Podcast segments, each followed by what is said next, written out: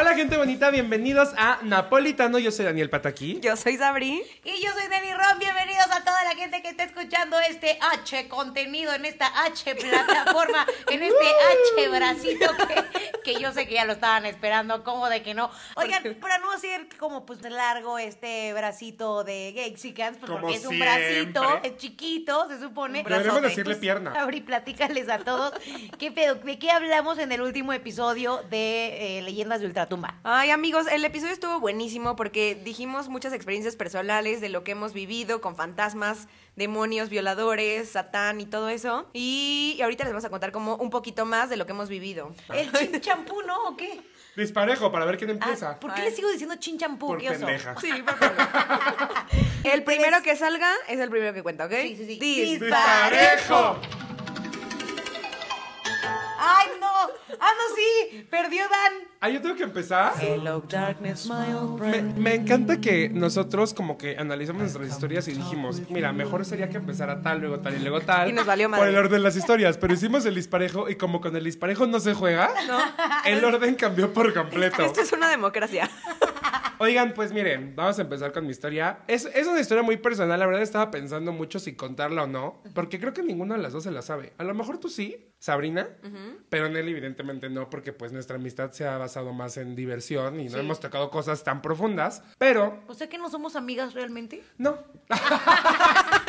no, claro que sí. Ay, hello, darkness, my old friend. La verdad creo que esta historia me va a unir mucho más a ustedes y a toda la gente que nos está escuchando. bebecito. A ver, rífate. En mi familia nuclear somos mi papá y mi mamá, yo y un hermano menor. Ok. Nos llevamos un año. Cuando yo tenía aproximadamente unos 13 años, mi mamá se volvió a embarazar. Ya saben, el pilón no estaba esperado. Se embaraza y mi mamá siempre estuvo muy, muy como con las ganas de tener una hija. Porque pues era una familia de hombres, entre comillas. Guiño, guiño. porque pues putos. ¿Neta todos salieron gays? Mi hermano es... Pansexual. Mi hermano es pansexual. ¿Cuál es el pansexualismo? El que se El enamora del alma. pansexual es que no, no, se, no se fija en un género, se fija Ah, en la bisexual, persona. güey, ya. Es que no, güey. O sea, de hecho, mi hermano, sí, sí, una vez yo hablé con él y le dije lo mismo que tú, es como bisexual, se súper emputó. Es que aquí en México la gente no entiende, porque para los que no sepan, mi hermano vive en Vancouver, entonces se fue a Vancouver, se hizo hippie, vegano y pues por ende pansexual, Pansexual. como todo Vancouver. Entonces anda muy en ese trip, respetable, pero bueno. Entonces mi mamá se embaraza y resultó que se había embarazado y era una niña. El embarazo era, era, era una niña. Mi mamá no sabía que estaba embarazada, se enteró como, digan, para no inventarse al segundo, al, al tercer mes, algo así, que mi mamá le dan embarazos tóxicos. O sea, mi mamá cuando se embarazó de mí, en vez de, en vez de subir de peso, bajaba. Como depresión parto. No, a mí me pasó eso, pero Como son que los el cuerpo primeros lo tres re- meses. Como que el cuerpo lo rechaza o no sé, pero eso es muy en la familia de mi mamá. Como que Mi te mamá absorbe. vomitaba todo el tiempo, o sea, desde la semana uno que estaba embarazada hasta pariéndome seguía vomitando. ¿A poco? Entonces ella bajó no de peso, o sea, en, en las fotos de embarazo se ve literal flaquísima y nada más con La con la pancita, literal. Entonces mi mamá empezó a tener estos síntomas. Mi mamá ya estaba grande, debió haber tenido, bueno, grande entre comillas, unos cuarenta y tantos. Y, y- y empezó a decir así como de, no manches, no voy a estar embarazada. Se hace la prueba y obviamente se súper emputó porque la relación con mi papá ya no estaba tan bien. Ya se había hablado de tener un divorcio y dijo, puta madre, mis hijos ya están grandes y otra vez empezar desde cero. Entonces a mis papás como que al principio no lo no tomaron muy bien la idea del embarazo, probablemente pasaron dos semanas Pues y ya fue mal, como mal. de, no, sí, quién sabe qué. Y no eso hizo que ya se animaran y Mal, volvieran a mal no estaban porque bien que cogían. Pues sí. Exacto. Pero, este, no, lo peor es que mi mamá dice, ya ni siquiera, ni siquiera cogíamos tanto y nada más esa vez sí me tuve que embarazar, ya sabes, las típicas cosas de mamá. Entonces, mm, Tóxicos. Mi mamá, te digo, al principio como que mis papás no estaban tan felices. A mí cuando me contaron la verdad, yo me acuerdo que fuimos a un cine, me contaron, yo fui el más feliz del mundo. Eh, mi hermano se le entraron estos como celitos de que yo era el niño chiquito, que no sé qué. Pero bueno, al final todo el mundo ya estaba feliz porque era como de, güey, va a ser la niña, bla, bla, bla. O sea, tú ya estabas grande. Iba yo en sexto de primaria. pues Tenía sí, como ya. 13 O años. sea, era el megapilón. Sí, el megapilón. O sea, le iba a llevar 13, 14, 13 años a, a mi, a mi hermana. ¿Y entonces qué pasó? El punto es que cuando son como los 5 o 6 meses de embarazo, le- mi mamá fue a hacerse, siempre iba a hacerse los, mi mamá es médico, entonces fue a hacerse los estudios, los ultrasonidos, y me acuerdo perfecto que íbamos llegando a la casa toda la familia, mi mamá estaba muy preocupada porque mi mamá fumaba, no se había cuidado, se enteró tarde del embarazo y dijo, no vaya a ser, y por la edad, no vaya a ser que hubiera algo malo, o sea, que viniera el bebé con algo malo. Entonces, se acaban de hacer los estudios, regresamos a la casa, suena el teléfono, contesta mi papá, ya existían los celulares, por supuesto, entonces fue por celular, y mi papá se queda como helado. Entonces yo nada más me acuerdo, eso yo me acuerdo que yo lo vi, se voltea a mi mamá y le dice, viene mal, ¿verdad? Y mi papá no le supo contestar. Entonces mi mamá sí se hincó en el piso, se puso a llorar. Nos dejaron en la casa solos, estábamos Y chicos choqueados. todavía. Entonces mi mamá así en chinga sube, agarra como una maleta y se va con mi papá y nos dejan y ya nos dicen, ya le hablamos ahorita a tu abuela para que venga con ustedes, pues nos tenemos que ir de allá. El punto es que estuvimos como dos días solos y ya nuestra abuela nos tocó decir que, pues, el, o sea, que ya el bebé no, no había nacido, que se, que, que- que se murió. Resultó que venía con el cordón umbilical Amarrado. amarrado y que pues ya estaba muy grande, quién sabe qué, trataron de hacer como una cesárea, pero todavía eran como, que eran cinco meses, entonces sí puedes tratar de salvar a los bebés a los cinco meses, pero el punto es que no se pudo, se trató de hacer todo, no se pudo, obviamente mi mamá súper triste, nosotros también, pero bueno, la vida siguió. Fuck, te Me rompes. acuerdo que ya habían como juguetitos que le habíamos comprado, la cuna, o sea, ya o sea, estábamos preparados para tener, aparte una niña, o sea, todo era de niñas, los vestiditos, todo. Mi mamá sí sufrió muchísimo y pues al final, después de algunos años, mis papás se terminaron divorciando. Y yo me acuerdo que yo guardé como una muñequita de, pues de la que iba a ser mi hermana. Que no me gusta la que iba a ser, o sea, sí me gusta como considerar, considerarla. Porque mi papá una vez se fue a leer las cartas con un amigo de la familia y le dijo, ¿cuántos hijos tienes? Y mi, y mi papá dijo, "Tú, dos, dos niños. Y el de las cartas le dijo, no, pero a mí me sale que tienes tres hijos. Y, y mi papá dijo, bueno, mi esposa estuvo embarazada, pero pues no se logró y pues se perdió el bebé. Y este señor le dijo, aunque no hayan nacido, o sea, sí cuentan. O sea, sí tienes tres hijos, nada más que pues por Uno alguna falleció. razón, pues mm, se murió. Ay, qué fuerte. Entonces yo me acuerdo que yo de niño tuve como esta etapa de sentir como, como mucho rencor, a. Dios. Me acuerdo que yo me hinqué en, en una imagen que había de la Virgen de Guadalupe en la casa. Y yo le decía, güey, o sea, salva a mi hermano, es un bebé, güey. Y al final no se logró y yo tuve mucho este rencor de decir, güey, ¿por qué chingados a un bebé, güey, que ni la debe y que la teme? Ajá. Obviamente ya crecí, me fui informando más, fui con esta chava que en el episodio en el episodio en el episodio 6 de Gexicans conté que era medium y de la de las cartas y dice que todos en esta vida antes de nacer ya sabemos a lo que venimos El propósito. y que hay bebés que nacen, pues tú hemos escuchado todos que nacen y se mueren a los dos años o muerte de cuna y todo, pero que todo tiene un propósito, o sea que esas almas ya saben que que van a venir y, y morirse. Ay, qué fuerte. Y- y pero, que, que- pero que siempre hay un aprendizaje y un propósito. Entonces, obviamente, yo viví mucho tiempo como con este rencor a Dios. Ya después lo, lo entendí. Pero a mí siempre, yo siempre tuve muy presente a como la figura de mi hermana. O sea, como que siempre, como que a veces le hablaba o la sentía cerca o lo que sea. Pasa el tiempo, a lo mejor unos 5 o 6 años. Ya era yo mayor de edad, ya tenía, no, más tiempo, tenía como a lo mejor unos 22 años. Y doy con esta chava que era medium. Y al final, o sea, te, te dice todo lo que tiene que decir, como que te lee las cartas, pero esta era, no, no era como una bruja, no se la imaginen como bruja, era como una chava muy, Muy de energías. muy de sí, sí. energías. Ajá. Y Y, de le dije, me dice, oye, al final pues puedes hacer preguntas. Y le dije, hay una pregunta que tengo ganas de hacerte, pero no sé si, si se pueda o no. Y ya le conté, le dije, mira, pues yo tuve una hermana, se murió, bla, bla, bla, pasó esto. Y la historia que les voy a contar, pues sí es a lo mejor un poco paranormal porque involucra esto de la muerte y espíritus y energías.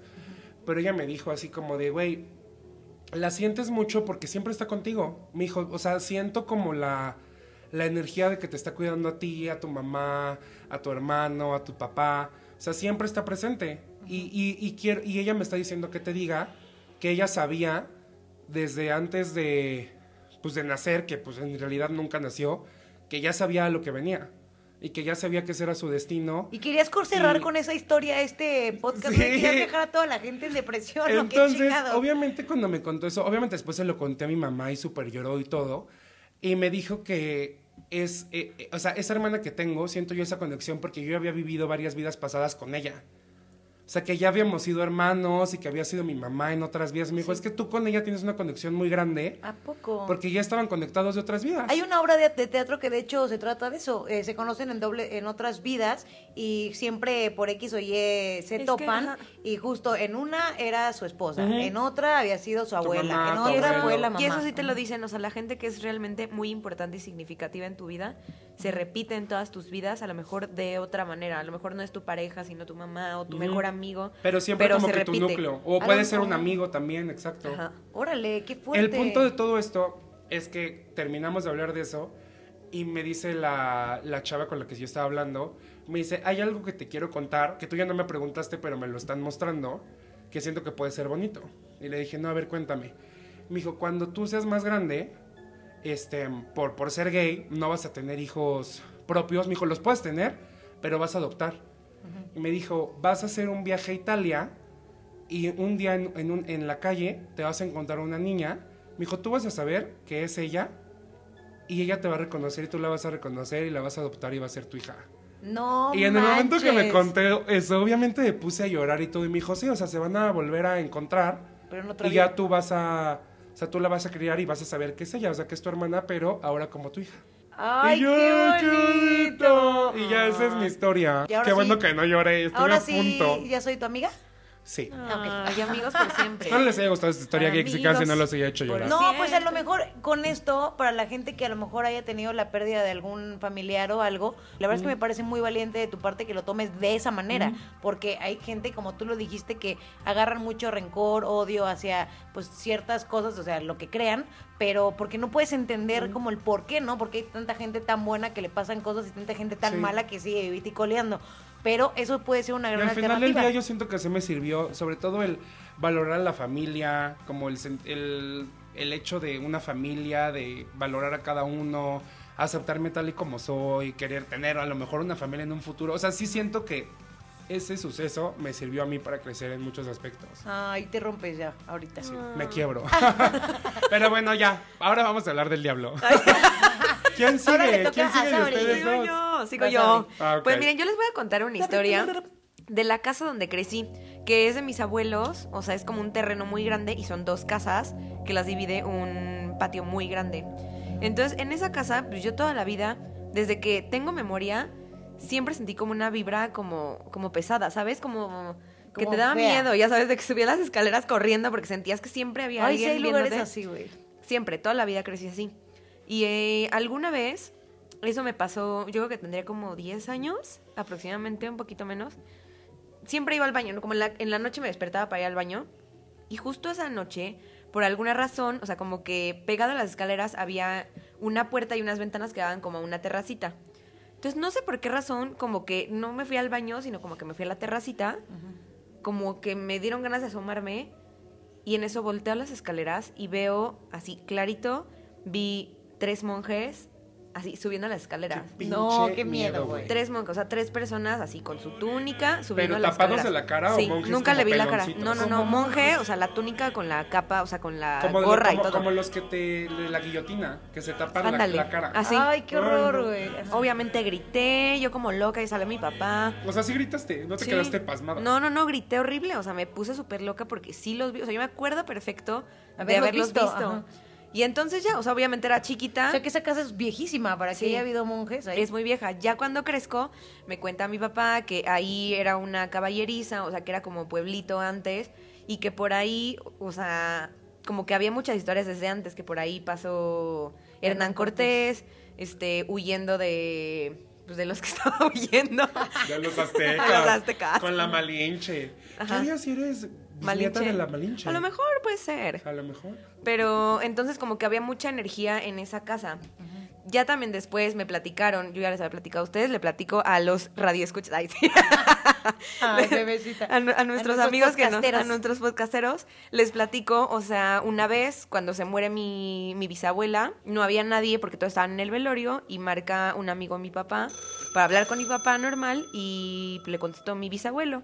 Le dijo, no, pues es que se- falleció mi esposa, están en tal velatorio, que no sé qué.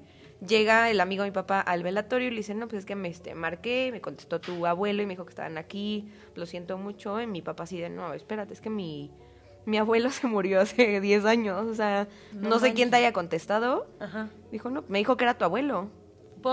Obviamente en ese momento. No mames. Y todo eso, o sea, se los cuento, son historias como diferentes, pero porque pasaron en un mismo lugar. En la misma casa. En la misma Pero casa. Qué, qué buen pedo que tu bisabuelo, Está ya ahí. muerto, se puso a Sí. dar indicaciones de dónde iban a velar a su, a su vieja. Y que mi, mi bisabuelo, atento, mi bisabuelo era muy conocido como ahí en el, que antes era pueblo, y, y le decía a la gente a mi, a mi papá que todavía lo llegaban a ver, o sea, como que se veía a lo lejos, así con su sombrerito, ya sabes, el típico señor, así que lo veían a lo lejos. ¿Es el señor del sombrero que se me aparecía a mí en mi cuarto? No. Ah, gracias. A tu abuelo El que- el- violándome. El, que te violó. Sí. Ay, no. Y bueno, toda mi niñez, o sea, yo me acuerdo perfecto de estar sola en mi casa y estar así escuchando como en la cocina se abrían los cajones, agarraban cubiertos, siempre se escuchaba cómo ponían un vaso en la mesa, como el típico, cuando dejas un vaso en una mesa, Sí, sí, sí. todas las noches se escuchaba que ponían un vaso en, una- en la mesa. Siempre se escuchaban ruidos, de ese tipo de cosas. Pasa el tiempo, a mí ya no me pasó nada, pero siempre se sentía como esa energía. Pasa el tiempo, en la casa de los vecinos, o sea, de los que estaban pegaditos, siempre los señores fallecieron cuando yo era niña, pero decían que se les apareció una señora, una señora como toda de blanco. Entonces le mandaban a hacer misas y como para que descansara. Total, pues creo que nunca desapareció, pero igual siempre se sentía esa vibra y ya no estaba esa, esa casa vacía. Siempre se escuchaba que se movían muebles, siempre se escuchaban golpes en las paredes, siempre Ay, se escuchaban cosas odio así. eso, güey.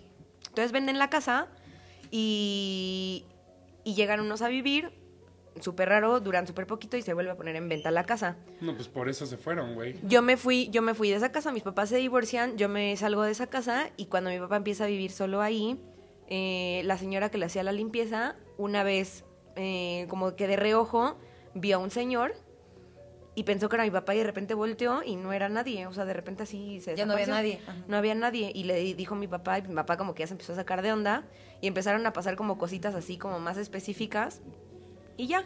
Entonces, cuando llegan a vivir los nuevos inquilinos de los vecinos de la Los casa, terceros. Ajá, los terceros que, que vivían en la casa de al lado, igual dicen que se había muchas como cosas que pasaban en la casa, igual ruidos, o sea, como muchas esos duraron manifestaciones. Sí, muchas manifestaciones. Entonces llevaron a alguien como para que hicieran una limpia de la casa y le dijeron, es que hay un portal abierto, pero está del otro lado de... en la otra casa.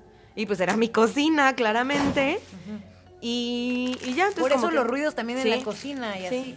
Entonces hablaron con mi papá. A la Stranger Things. Ajá, llevaron a mi papá, hablaron con él, llevaron a, a un señor a que hiciera una limpia, llevaron después a un padre y dice mi papá que cuando estaban haciendo la limpia, todas las puertas de la casa se empezaron a azotar. Se empezaron a qué azotar. miedo, güey, ¿qué haces las, ahí? No, Sí, te sales, te vas de ahí. y ya, o sea que total, que, que lograron cerrar ese portal.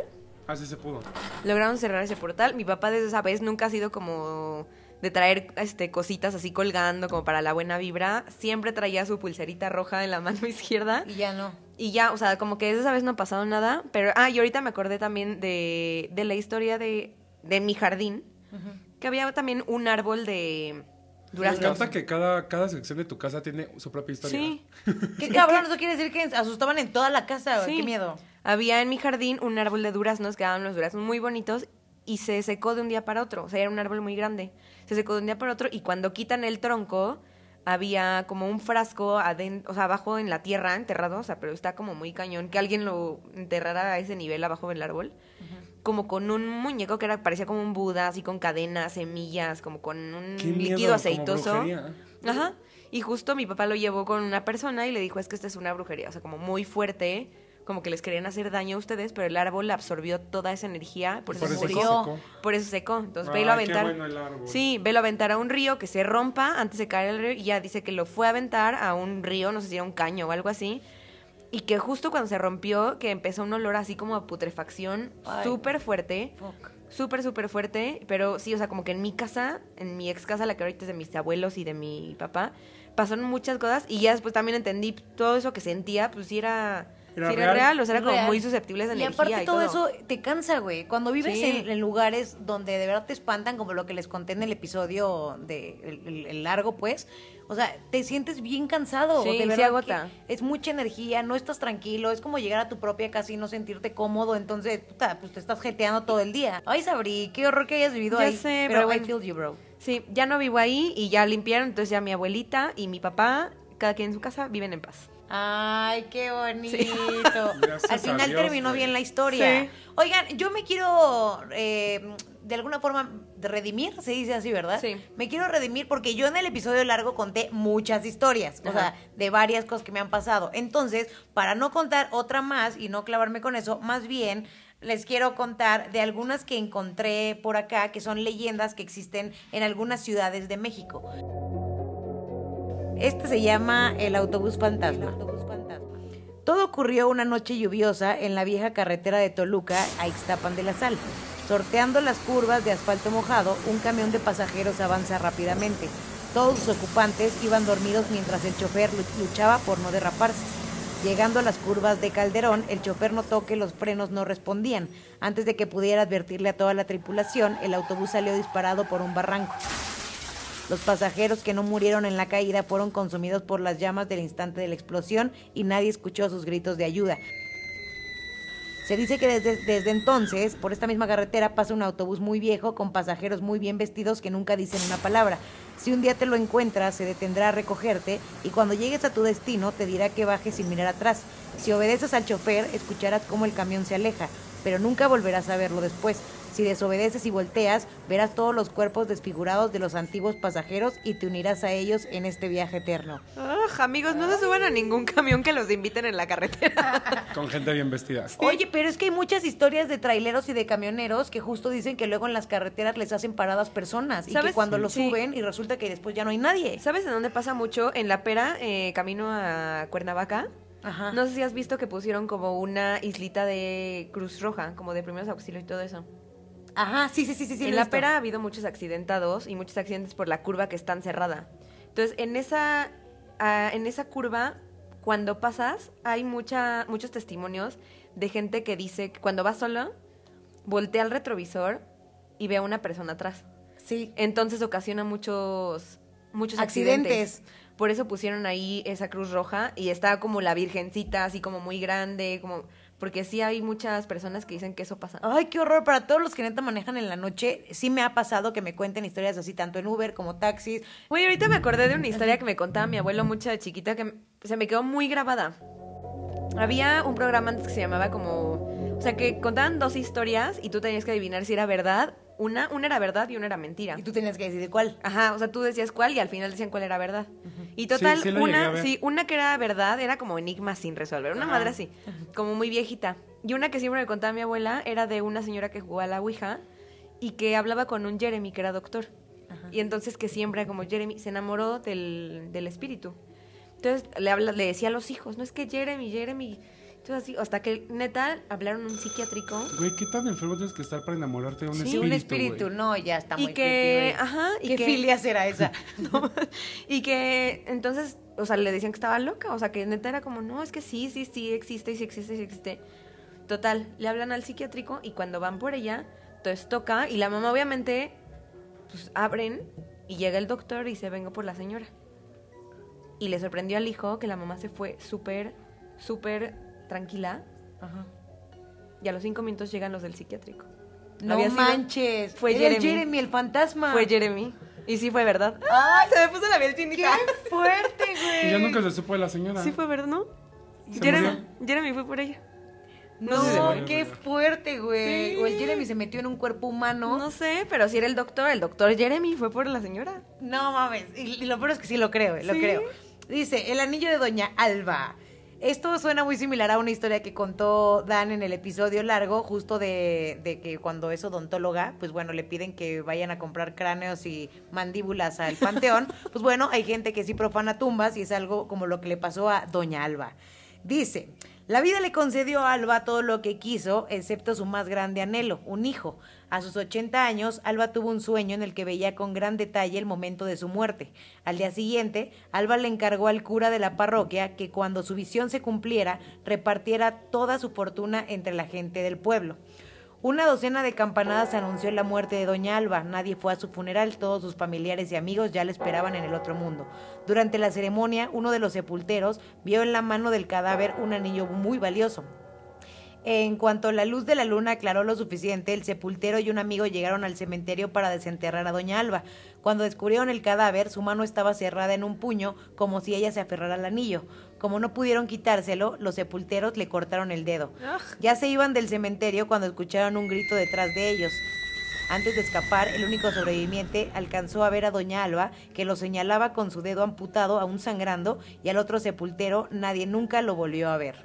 No manches. Güey, Los no mató, Güey, o sea, ya güey. profanar una tumba está muy cañón. Ay, no, pero eso es Güey, y peor que profanar una tumba, cortarle el dedo al muerto para quitarle el anillo.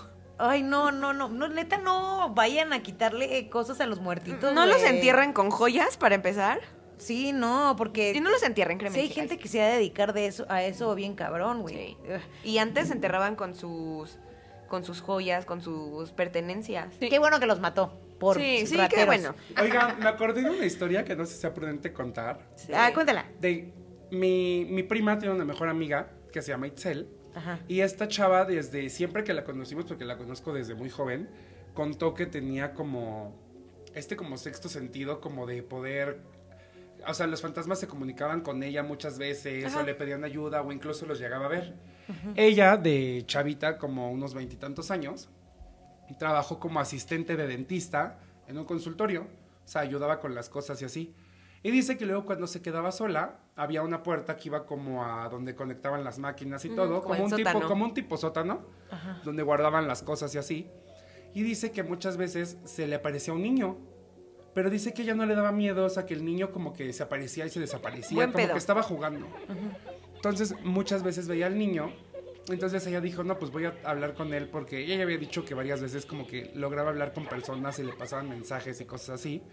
Entonces dijo, bueno, pues voy a hablar con el niño. Y que ya las últimas veces el niño se aparecía ya mucho tiempo y se metía al sótano y le decía así como de Itzel, baja o algo así. Es que ella nunca, no, nunca qué se había creepy, animado a. Qué nunca feo se don. había, nunca se había animado a bajar, pero decía que no le daba miedo el niño. Y que una vez se le apareció en su casa. O sea, que ella estaba dormida y que se aparecía el niño.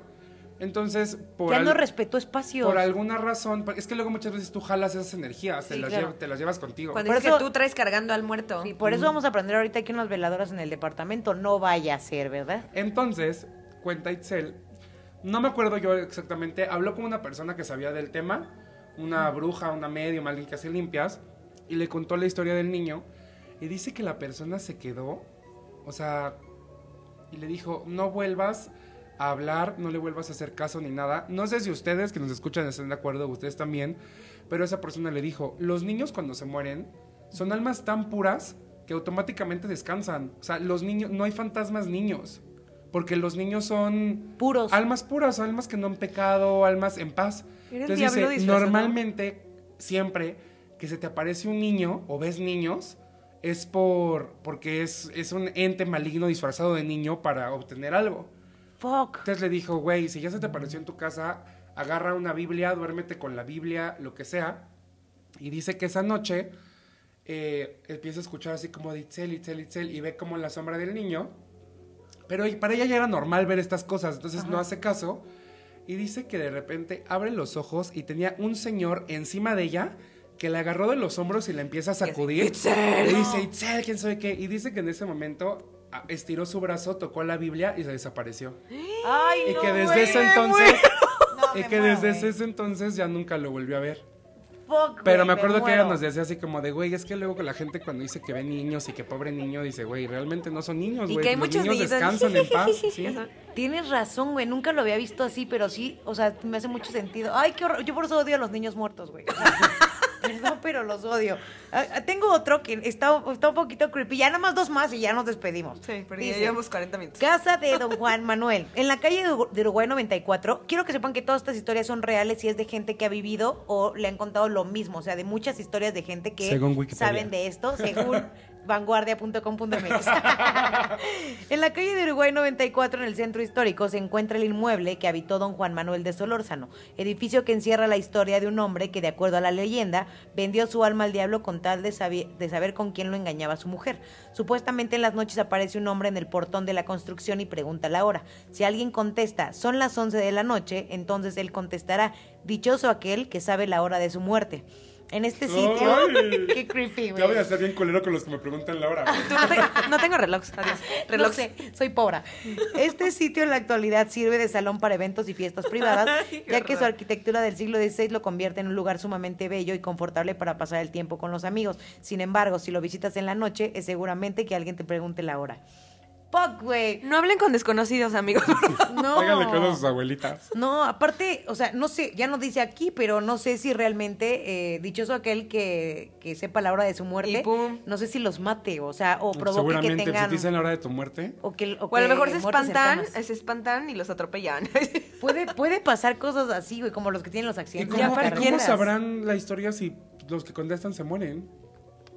No sé. No sé, A lo mejor alguien que no contestó la hora. Ajá. puede ser. Y puede ser que a lo mejor en cuanto se vayan de ahí, a lo mejor una semana después mueren. O a lo mejor te preguntan así, ¿qué hora es? Y tú, ay, ay, no sé, ya vueltas y no hay nadie, no sé, ya a lo mejor Ay, lo no, qué ansia, güey. Está le soy pobre, adiós. terrible, no, no, qué ansia. Y por último, O que digas mal la hora, güey. La casa de la tía Toña. Este, de hecho, les quiero Ay, platicar que sí este es muy conocido. Ay, Ajá. no, me dio mucha Que es como en, en una mansión de bosques de las lomas, algo Exacto. así. Este es espera, espera, es que ahorita que dijiste Sí. que le das mal la hora, güey, ¿qué hace qué pasa si ahorita con el cambio de horario no has cambiado tu reloj y le dices las 10? Y se queda así. Nada más te corta, te corta un brazo. Y se queda, se queda así de, ah, ca- ah, Dichoso caray. aquel que no supo la hora de su muerte. y ya Pues vives. no, pendejo, te vas a morir a las 11. Conmigo no se juega, cabrón. Eh, la Casa de la Tetoña sí es una historia muy conocida aquí en la Ciudad de México. Está en el bosque de Chapultepec. Mucha gente, de hecho, suele meterse a esta para ir a ver la casa. Deberíamos ir, güey. Se engañan, vamos. y se engañan, se asustan. Ay, no, pues. ¿Saldrán, ¿por güey? ¿Cómo llegar? Así de que pongas la casa de la Se- teta. seguro sí, porque está ubicado en la tercera sección del bosque de Chapultepec. Y cuando me metí a ver más Sí, cosas, aparte la, la, gente... Era millonaria, güey. Sí, y suelen hacer rituales justo ahí por lo que por lo que dicen de las maldiciones y de cosas así, la gente luego hace sus rituales en este lugar. Pero dice, la casa de la tía Toña está ubicada en la tercera sección del bosque de Chapultepec. Este inmueble se ha popularizado debido a una leyenda urbana en donde se asegura que aquí aún habita una mujer que se, se enfurece cuando es visitada por los curiosos. Cuando se enfada ocurren cosas inexplicables en la propiedad. Se escuchan ruidos de cosas que se caen y una silueta que aparece en las ventanas y se siente la presencia de alguien. La casa se localiza cerca del Panteón Dolores en Avenida Constituyentes y la leyenda Ah, señala... ese es el panteón donde yo compraba las cosas de los de los muertos, panteón de constituyentes. ¿A poco? Sí. A lo mejor hasta Es por eso se aparecen más cosas, güey, de almas en pena y encabronados me porque sacan dijeron, me dijeron que ese panteón antes era todo un terreno y que era tan grande la casa que le pertenecía a una señora que lo convirtieron en panteón. No dudes que sea de la De la tía Toña. Órale. Pues esta mujer era, era solitaria y tenía muchísimo dinero. En medio de esta soledad decidió darle cobijo en su casa a niños de la calle proporcionándoles techo, ropa y comida. A pesar de su aplaudible acción, los jóvenes eventualmente le hicieron la vida imposible a la mujer, motivo por el que un día comenzó a matarlos a, ba- a base de golpes y luego los... Sí, güey, los hartó. Digo, la hartaron. Los violó. a matarlos a base de golpes y luego arrojó sus cuerpos a un río cercano. Cuando la culpa la alcanzó, se encerró en su habitación y nunca volvió a salir de ella. Se supone que ahí está su alma y la de los niños que mató. Güey, please ve la, la imagen de la casa de la tía Toña. Ay, no, está súper creepy. Métanse a Google a buscar las imágenes. Se ve padrísima, pero Está cabrona la casa, güey. se ve gigante y como muy como oldies, pero gigantesca y de miedo. Ay, qué horror. Bueno, ahí están, amigos, algunas de las historias que les investigué que No, como, existen. como que todos nos quedamos así como. sí, así de qué pedo. Hubiéramos, este, hubiéramos cerrado con la Vámonos tuya. a una iglesia. Yo quería cerrar con la mía, pero no quisieron, ahora me estoy No, cagando es de que miedo. la tuya estaba súper triste, Sí, güey. güey, pero rato nos vamos a estar cagando de miedo, güey. Nadie va a escuchar este podcast. Pues Ay, es que se llamaba Leyendas Urbanas. Está súper bien, amigos, porque este podcast saldrá el primero de noviembre. Ay, sí es Día de. Muertos. Y este podcast se acabó. Amigos, muchísimas gracias por escuchar un episodio más de Napolitano 18 más, el bracito hermano de Gexicans. Para la gente que pregunta qué es napolitano, pues solamente es un bonus, es cosas que no nos alcanzó a decir en el programa, pues venimos a contarlo aquí en versión, pues bueno, experiencia de la güera Yuri, que es Olga, también que representa vainilla. Morocha, morocha. También tenemos a nuestra Malinche, que es Sabrina, que representa chocolate. Y yo de este lado que represento a la fresita por mi pelo rojo, que no tengo ya. Hermoso. Redes sociales, amigos. Daniwi, doble N y latina W y latina. Hola, Sabrix, con doble X al final. Y de este lado, Nelly Ron. Muchachos, algo que quieran agregarle o decirle a su gente. No, pues muchísimas gracias por escucharnos y sigan compartiendo nuestros podcasts y nuestros videos, por favor. Respeten a sus muertos y tengan siempre energía positiva. Ay, bonito primero de noviembre y Día de Muertos. Eh, reciban a sus muertos, ámenlos mucho y recuérdenlos muchos y los queremos. Muchísimas gracias. Bye. Esto fue ¡Gexicas! Recuérdame.